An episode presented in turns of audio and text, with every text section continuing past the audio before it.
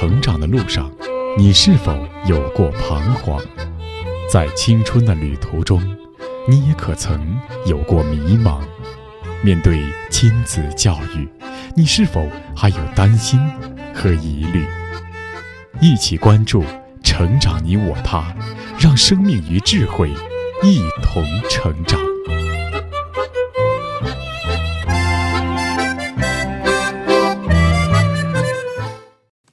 愿生命与智慧一同成长。海内外的各位听友，大家好，欢迎来到《成长你我他》，我是您的朋友钟庆。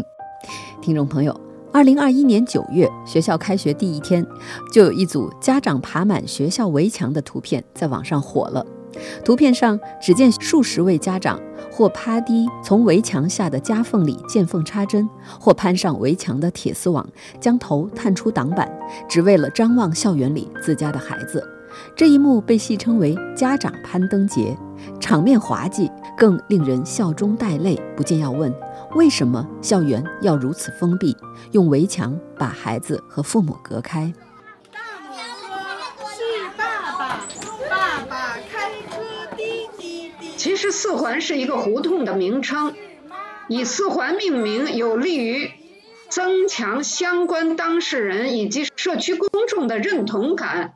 归属感和参与性，大家看这个两幅图片啊，就是市场看起来很嘈杂，但是换一个视角，它就是我们丰富的课程资源库。所以游戏小组其实是没有围墙的幼儿园。刚刚我们听到的是二十一世纪教育研究院主办的 Life 教育创新分享会的网络直播，演讲者是北京师范大学学前教育系的张燕教授，主题为“四环游戏小组的故事”，一则都市里的乡村幼教个案。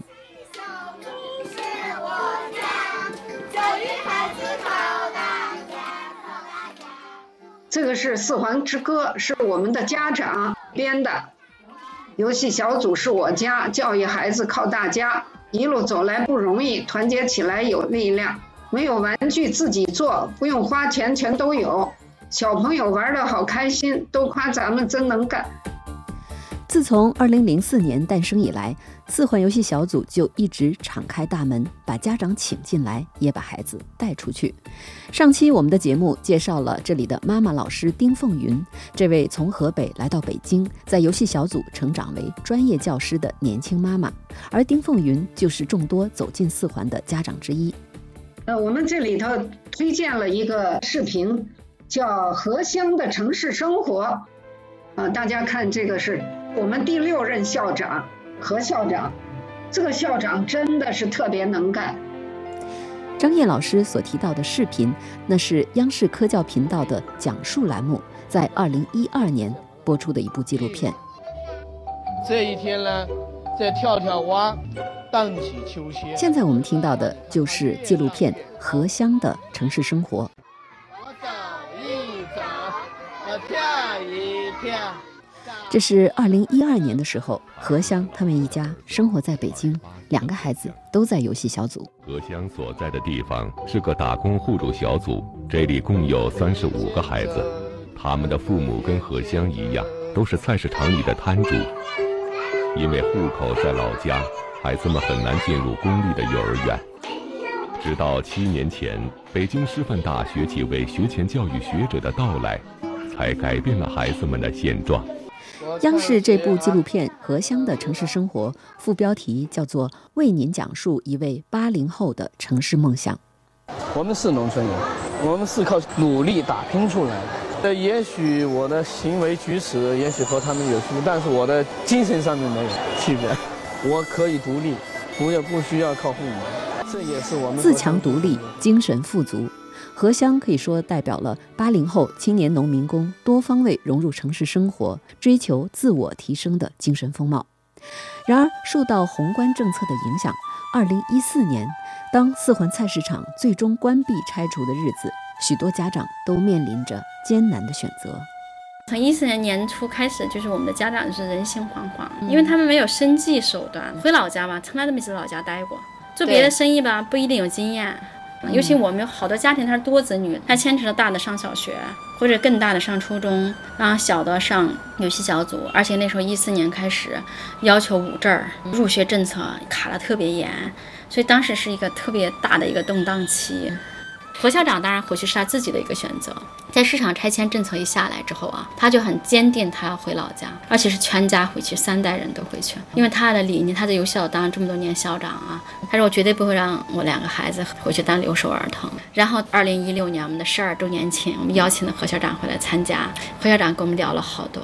他说当时的决定是对的，幸亏陪孩子回去了。为什么？他两个孩子在北京出生的，不会讲一句湖南话。就意味着，如果父母不回去，这孩子是完全的陌生人，虽然是家乡啊。然后他说回去之后，他们要一句句的教孩子老家话，帮助孩子去适应。让他的女儿何静怡，那是在游戏小组上学，就是很拔尖的那种孩子，回去之后是班上普通话说的最好的，绘画儿最好的，演讲是最好的。然后何静怡当场跟他爸爸说了一句话：“我考大学一定要考回北京来，我就是在北京长大的。”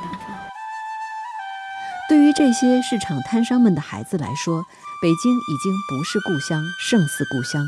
而游戏小组也带给他们自信自强的底气，从而转化为成长路上的后劲儿。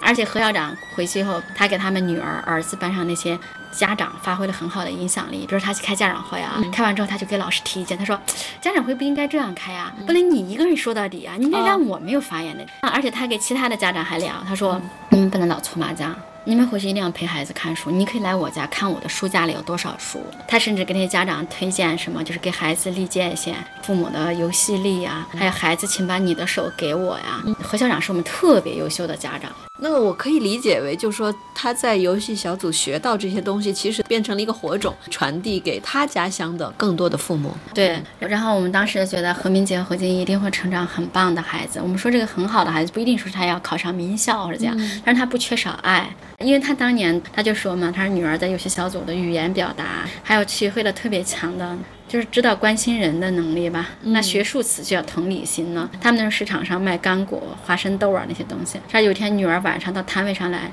就摸他爸爸耳朵说：“爸爸，你耳朵好凉，我给你暖一暖。”他觉得孩子就是学会了关心关心人。二零一四年可以说是游戏小组的一个转型之年，因为四环菜市场的拆迁，绝大部分商户都不得不离开北京，回到了老家。由此，游戏小组也从一个为市场流动儿童服务的大学生志愿组织，转型为社区服务的公益机构，现在的名字叫四环之友社区服务中心。还获得了北京西城区妇女儿童工作委员会颁发的社区早期儿童教育工作先进集体的称号。每天放学上学之前都能接受一顿批评。说你家孩子又哭了，你回家说说他。具体什么事儿呢？我自己也不知道。你在在这儿，老师跟你有没有沟通？这里边啊，在这边我自己能看得见吗。我们家孩子问题确实也挺大的。我们听到这位妈妈的讲述，这就是前面纪录片里何香校长提到的四环家长会。这位小朋友的妈妈之前孩子在别的幼儿园上学，因为总是咬人，被那个幼儿园的老师劝退了，就转到了四环游戏小组。来了四天，三天都在咬咬小朋友，一天一个，一天一个，一天一个。对呀，怎么要性那么强啊？是吧？幼儿园老师他给你劝退了，也是有理由的，对吧？跟我也有关系吧，我自己脾气也不好，反正带他的也是呼来呼去的吧。来到了四环，妈妈能近距离地观察孩子，也开始明白孩子的负面行为与父母自身的态度有很大的关系。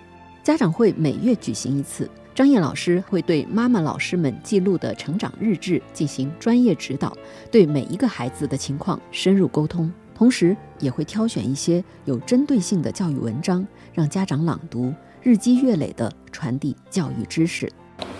从奶粉到尿布，从衣着到教育，每个孩子的生活都是父母做出的判断和选择。随着子女的成长，父母要逐步放权给子女，无论是父母还是子女，都要有界限意识。张燕老师常说，每个人都是一个教育者，每个人都有能量，不是指望别人来拯救，而是要唤起内生的力量。四环游戏小组的家长育儿互助模式，包括订立家长育儿互助宣言，推动家长积极承担孩子第一任老师的责任，还有平时的轮流值日、外出游玩、自制玩具、亲子运动会、家长读书会等等，这些丰富的活动内容增强了游戏小组家庭之间的凝聚力，参与度也大大提升。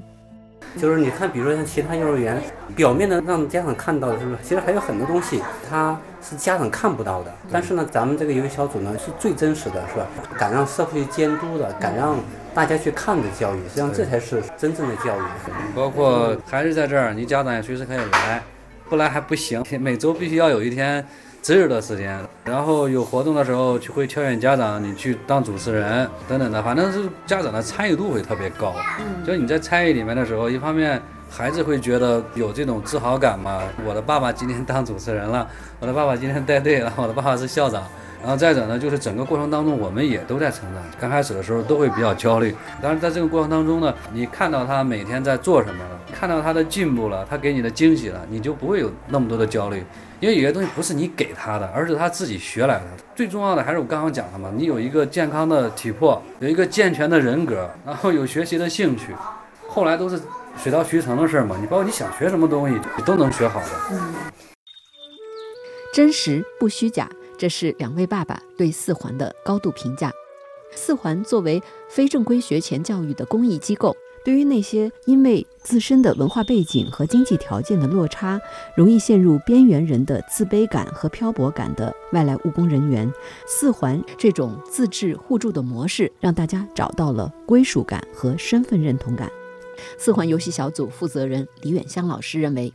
就至少游戏它是一个公共机构，社区服务意义上的公共机构，至少在这个层面上啊，家长能够参与一些公共事务，而且它能够产生社会群体交往，这是最有意义的一件事情。我让每一个走进游戏小组的家长，甭管是爷爷奶奶还是爸爸妈妈，我要让他在这里感觉到他是被尊重的，他是可以参与的，不管他用什么样方式，他在这里可以参与，而且他们自己都意识不到，他们这是在履行公民的权利和参与。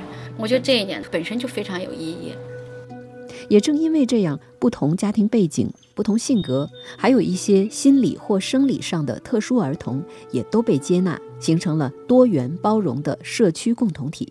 我们再来讲四环一位孩子动人的故事。好，下面有请爷爷来上台为我们发言。这是在二零二一年游戏小组第十七届毕业典礼上，他在我们上千人的幼儿园里评到了一等奖，一等奖只有一个。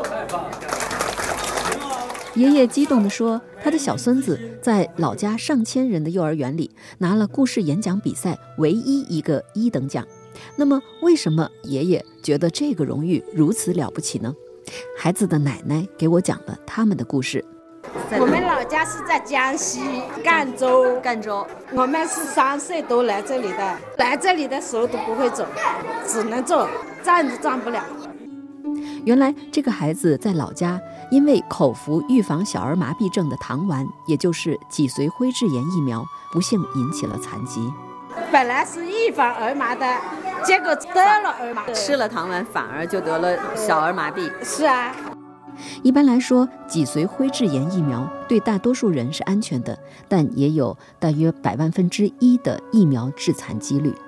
我们去了九家医院，八家医院都叫我们不认治，住店坐轮椅，站不了了。虽然医生断言说无法治疗，但爷爷奶奶没有放弃，他们四处求医，最后带着孩子来到了北京。四环游戏小组离北京积水潭医院不远，这里的骨科很有名。之后，孩子定期到医院治疗，平时就到游戏小组上学。后来有一位小朋友就讲：“你不能上这里的幼儿园，这里的幼儿园小朋友都会走路。”后来他很难过吧？他就就慢慢慢慢就自己站起来了，慢慢慢慢就走了。哦，我现在看他脚上还带着一个矫正鞋啊，矫正鞋。嗯，他我现在看他走的很好啊。他穿那个矫正鞋可以走了。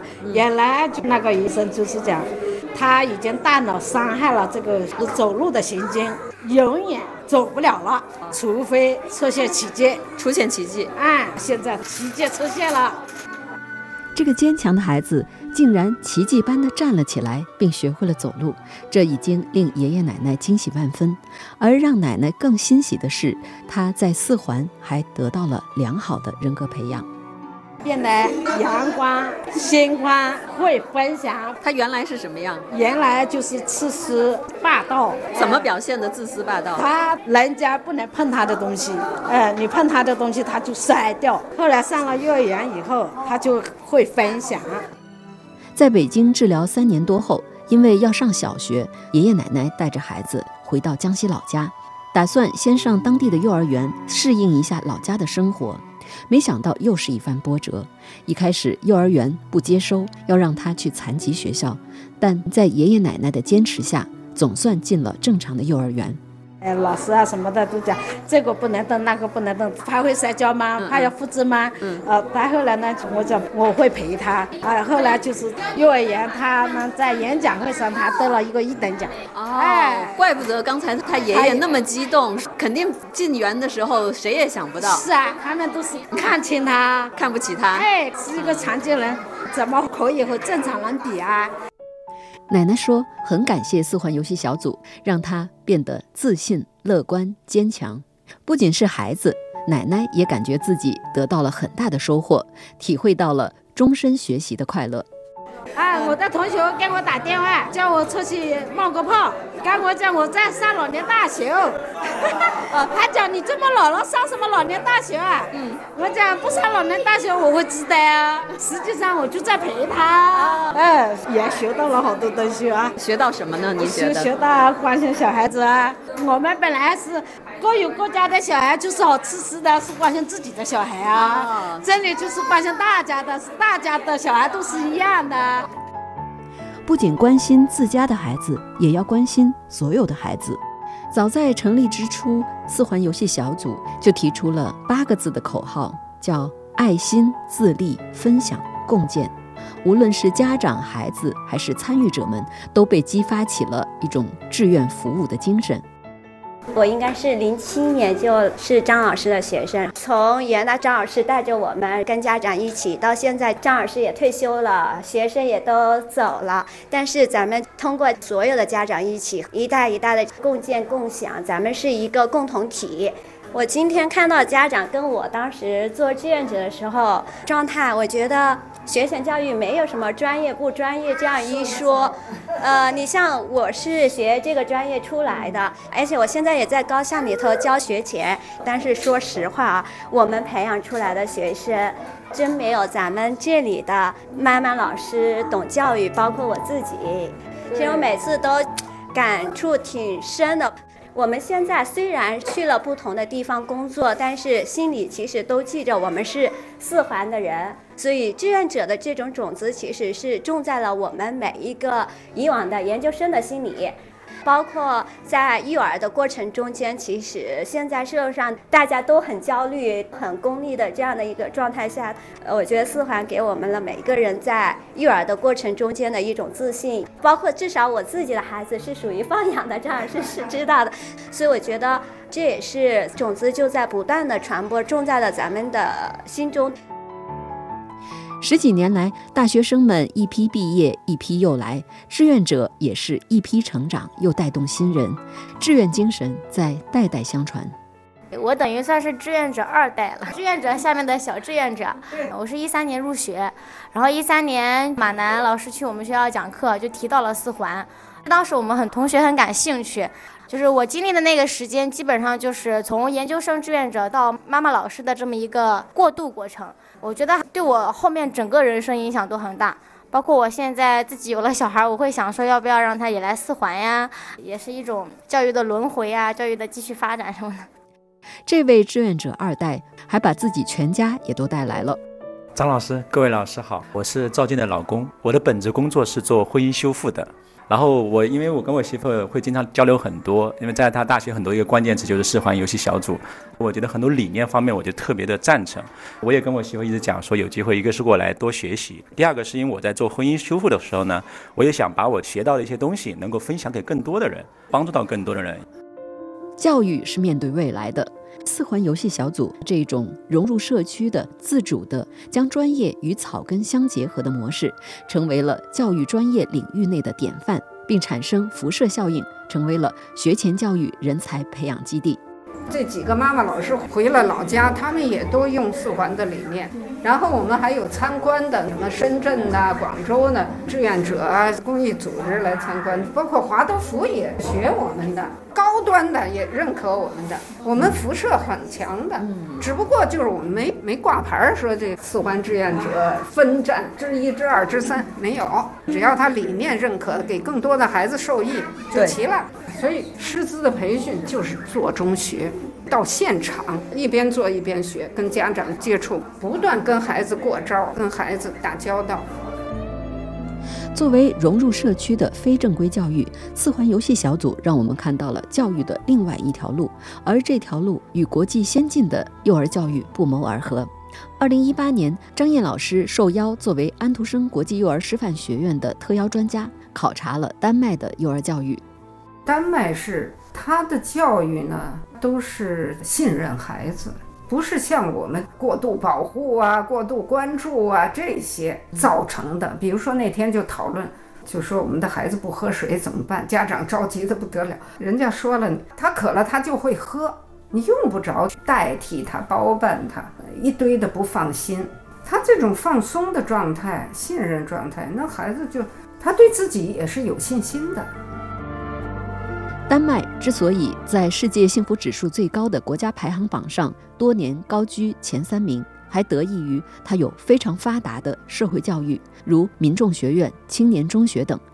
我觉得这民众学院我很欣赏，是一种非正规的，不是学历的，这个太重要了。其实它是一个社区文化中心，它一定不是说我光去坐着享用，他们自己在制造。自下而上的营造一种文化生活、文化氛围啊，就是资源共享啊。在四环游戏小组的案例集《把种子埋进土里》这本书中，张燕老师写道：四环游戏小组作为一个非正规学前教育的公益机构，承载了。不容忽视的社会功能，弘扬了志愿者精神和公共意识，带动农民工家长以及社区成员参与公共事务，不仅获得教育的机会，更重要的是思想意识的觉醒。教育可以有正规、非正规两个端点，中间还有很多层次。非正规它是组织化、制度化不那么强调，而且它有它的优势，就是家庭化的氛围，大的小的都在一块儿，然后大的照顾小的，小的向大的学习。好的幼儿教一定是多样化、多元化。其实我们教育发展的过程中，好比说八九十年代，很多种联办园啊、家庭托儿所，包括美国的幼儿园，百分之十到十六是家庭看护，而且政府是给师资一定的培训，提供报酬的，就在社区里，不用跑老远，就近便利的。你在看自己孩子的时候，你多看几个。但是现在中国的教育越来越走向正规化，哎，就是标准化。就一原来幼教事业发展方针是动员社会各方面力量，多形式、多渠道发展幼儿教育。现在不提这个，越来越单一的标准。农村也按照城市中心的这种标准考量，这个其实成本非常之大，离人越来越远。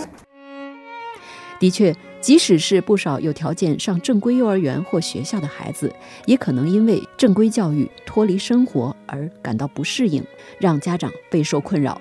四环游戏小组负责人李远香老师自己的两个孩子，也经历了从公立幼儿园转到四环游戏小组的过程。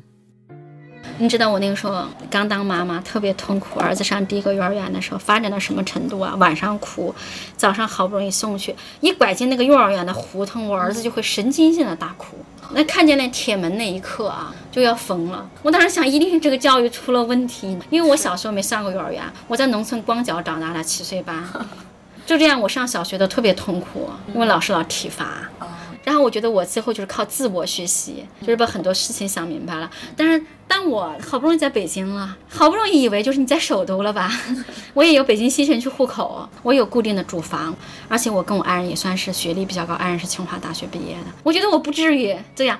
可这时候我发现，我仍然这么痛苦和拧巴，你仍然那么挣扎。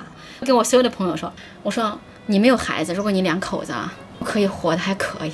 但是，一有孩子，就是你挣扎的开始。就是英文词 struggling，非常的挣扎。我最深的体会就是从我儿子开始教育那一刻。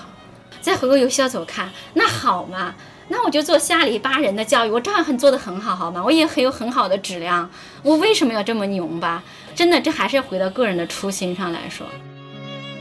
李远香老师所说的所谓下里巴人的教育，其实反而是更加亲近家庭、社区，更亲近大自然、亲近泥土的教育，更有自由、尊重、快乐的教育。所以，当李远香老师也赴丹麦考察参观，将丹麦幼儿教育与四环进行比较之后，对何为好的教育有了更深的理解。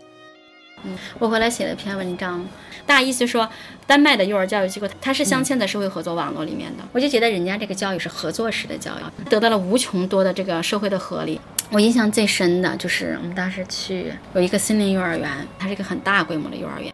我们那天去的时候刚好是开放日，就意味着有一些特别小规模的家庭的日托的孩子和老师以及家长都可以来到这个森林幼儿园度过一天开放日。这个是让我感受最深最深的，它会和周边社区的这种家庭的日托中间是一个 network，它是一个网络，互相支持。您的意思是说，这个森林幼儿园和其他的一些日托机构，它彼此之间是可以交流的？对，我觉得这个就特别好，因为教育一旦封闭，就可能有罪恶。对，你看我们说的所有的虐童。就是不能搞封闭式的教育，而且它这种合作式的网络，就感觉它无处不在。另外一个特别深的就是，它整个丹麦的在教育方面，它已经完成了共识的，就是取得共识的这个阶段，它早过了。取得共识哈？对，就是我刚才我们俩聊那些基本的问题，比如说孩子特别需要大自然，特别需要户外活动，而这个共识实际上它意味着是一个社会的文化和风俗、文化习俗的改变需要一两代人的，而中国现在连这个还有问题，我个人觉得。西方、欧美特别注重教育，那无无非有几个大的领域嘛。那认知肯定是一个重要的一块儿。那另外一个重要一块儿叫社会情感学习。是我们司法有小组，这个也特别好。我们在这每个孩子要结对，有了好朋友之后，你要交更多的朋友。像这就是社会交往，所有的儿童的社会交往，首先是要让他们在有安全感的环境中。如果像我儿子以前那样可怜的环境中，我觉得没有办法有好的社会交往。而且就是老师要对他做出回应。老师更多的是观察、回应和支持者的角色。那艺术这一块，我们也特别注重我们所处的地方啊、节气啊，所有的东西都要给孩子产生连接。所以经常就是，就对我来说，我以前是阅读很多书说。好的教育是要让孩子和世界运转的本质发生联系。要是我不在这个场域中，我哪知道这句话什么意思？因为这是外国的专家写的，其实他建立在一生的幼儿教育实践上写的。但是对一个如果没有这样实践的人啊，你看这句话就跟天书一样。但是怎么说？他就说好的教育是要让孩子用多种方式和所处的世界的运转的本质产生联系。实际上世界就是这样。你看我们刚才讲四环有小组所有的孩子他们的故事。我们所谓的课程活动，那教育就是要让他跟这个世界产生联系，让他去理解世界，让他理解自己。要是五年前你问我，我没有这么深的感受。教育就是要让孩子用多种形式与世界运转的本质相连接，而这则需要给孩子提供一个良好的生态环境，但这恰恰也是最困难的。